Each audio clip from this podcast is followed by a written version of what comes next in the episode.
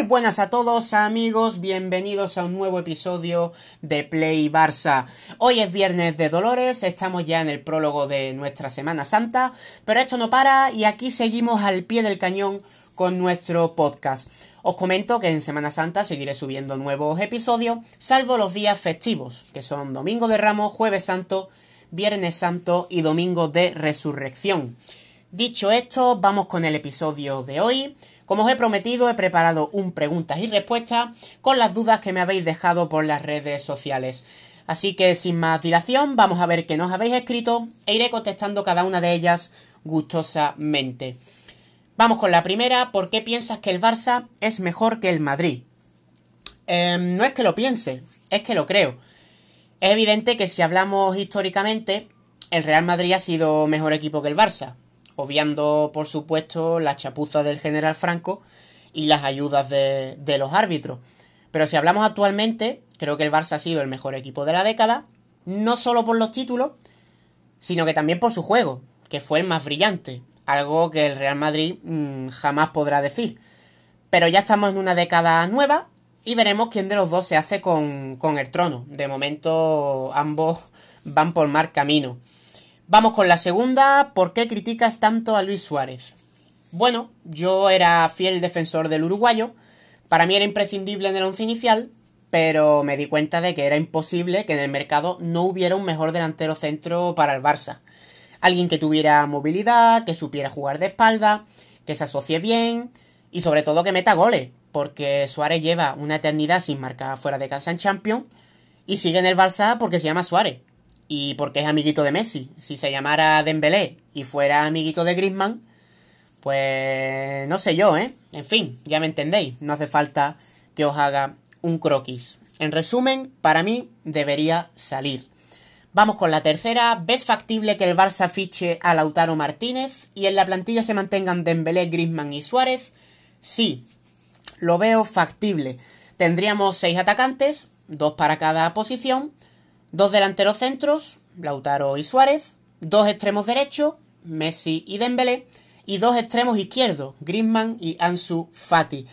Lo que no veo factible es la llegada de Neymar, porque si no sale alguno de los nombrados, sería multitud y no me quiero ni imaginar la pelea de egos que habría en el vestuario. Vamos con la cuarta. ¿Crees que Messi se retirará en el Barça o cabe la posibilidad de que vuelva a Argentina para su adiós? Creo que Messi tendrá dos retiradas. Me explico. Una en el Barça y otra en Newells. Aquí se le despedirá como la leyenda que es, como el mejor jugador que ha pasado por este club. Y allí en Argentina, donde él mismo expresó su deseo de retirarse, estoy seguro que también le montarán una gran fiesta. El Barça no le pondrá ningún impedimento y en mi opinión, aunque no es nada habitual, porque es mucho más habitual en el baloncesto y en la NBA, debería retirarse el dorsal 10 en su memoria y que nadie vistiera más ese número. Vamos con la quinta. ¿Qué te parece el último comunicado de Messi? ¿Deben lavarse los trapos sucios en las redes sociales? Eh, en mi opinión, no me parece nada bien que los jugadores tengan que expresarse en público para excusarse de las mentiras que Bartomeu y compañía transmiten a los medios deportivos. Esto daña la imagen del club, pero es evidente que a día de hoy en el Barça hay dos bandos directiva y jugadores. Por su bien y el de todos los culés, están obligados a entenderse, pero esta relación no tiene ningún futuro y hay que dar gracias de que el año que viene sea el último mandato de Bartomeu, porque está autodestruyendo al club desde dentro. Vamos con la sexta. ¿Cuál es tu opinión actual de Iván Rakitic? Mi opinión actual sobre Iván Rakitic es que ya se le ha acabado su tiempo en el club y que debe abandonarlo lo antes posible para hacerle hueco a otros. Desde el año pasado ha mostrado un nivel horrendo en el campo, muy irregular, lento, físicamente lamentable, y creo que es hora de darle salida. Ha sido un jugador muy profesional, uno de los mejores fichajes del club, nos ha dado mucho, pero tiene que entender que esto es el Barça y que ya no tiene el nivel que exige pertenecer a esta plantilla. Vamos con la séptima, ¿qué posibilidades hay de que vuelva Neymar? ¿Qué crees que pasará con Coutinho? Veremos. ¿Hay posibilidades de que vuelva Neymar? Sí. ¿Va a ser fácil? No. ¿Por qué? Porque primero hay que convencer a alguien que quiera ser moneda de cambio. Y cuando digo a alguien me refiero a Griezmann. porque es el único por el que el PSG podría estar interesado. Segundo, hay que negociar con el jeque, porque si no negociamos ya sabemos que nos quitan a alguien. Ya nos pasó con Berratti, fuimos a por el italiano y acabaron quitándonos a Neymar.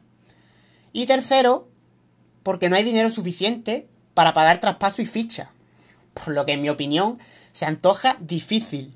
No imposible, porque en el fútbol no hay nada imposible, pero sí muy difícil. En cuanto a Coutinho, estoy seguro de que no se va a quedar en el Barça, pero veremos cómo va, cómo va a salir. Si traspasado, que lo dudo, porque nadie quiere pagar lo que pide el Barça, o si sale cedido, que es la opción más probable y la más viable. Ofertas de la Premier tendrá muchísimas. Vamos con la octava. ¿Crees que ficharemos a un atacante este verano? Por supuesto, eh, necesitamos gol. Griezmann no es un goleador. Y Suárez ya no le marca ni al arco iris. Por lo que estoy seguro de que llegará alguien. Y apuesto a que será Lautaro Martínez si conseguimos llegar a un acuerdo con el Inter de Milán. Vamos con la novena y penúltima. ¿Tendría sitio Pedrito en el Barça si deseara volver? Pues yo creo que en mi opinión no tendría sitio. Más que nada porque la política de fichaje del Barça se ha convertido en el reclutamiento de jóvenes con potencial. Y la verdad es que Pedrito ni es una gran promesa y tampoco está en los mejores años de su carrera. Así que en mi opinión, aunque aceptara el rol de suplente, venir al Barça sería una pérdida de tiempo para él. Vamos con la última. ¿Quién ha sido el jugador más importante de la década después de Messi? Yo creo que está claro, ¿no? La importancia de un jugador en el fútbol se mide por lo determinante que haya sido para tu equipo. Y yo creo que después de Messi, por su olfato goleador, porque siempre está ahí para meterla, porque nunca se cansa de ganar, porque siempre está motivado, etc, etc, Cristiano Ronaldo está en el top 2 de jugadores más importantes y determinantes, no solo de la última década, sino que también de la historia. Estas son las preguntas que me habéis mandado. He intentado responderlas lo más sinceramente posible, como mejor he podido. Espero que os haya gustado este episodio. Mañana tendremos otro. Y nada, compartid con vuestros amigos, con vuestros conocidos. Y nos vemos en el próximo episodio. Adiós.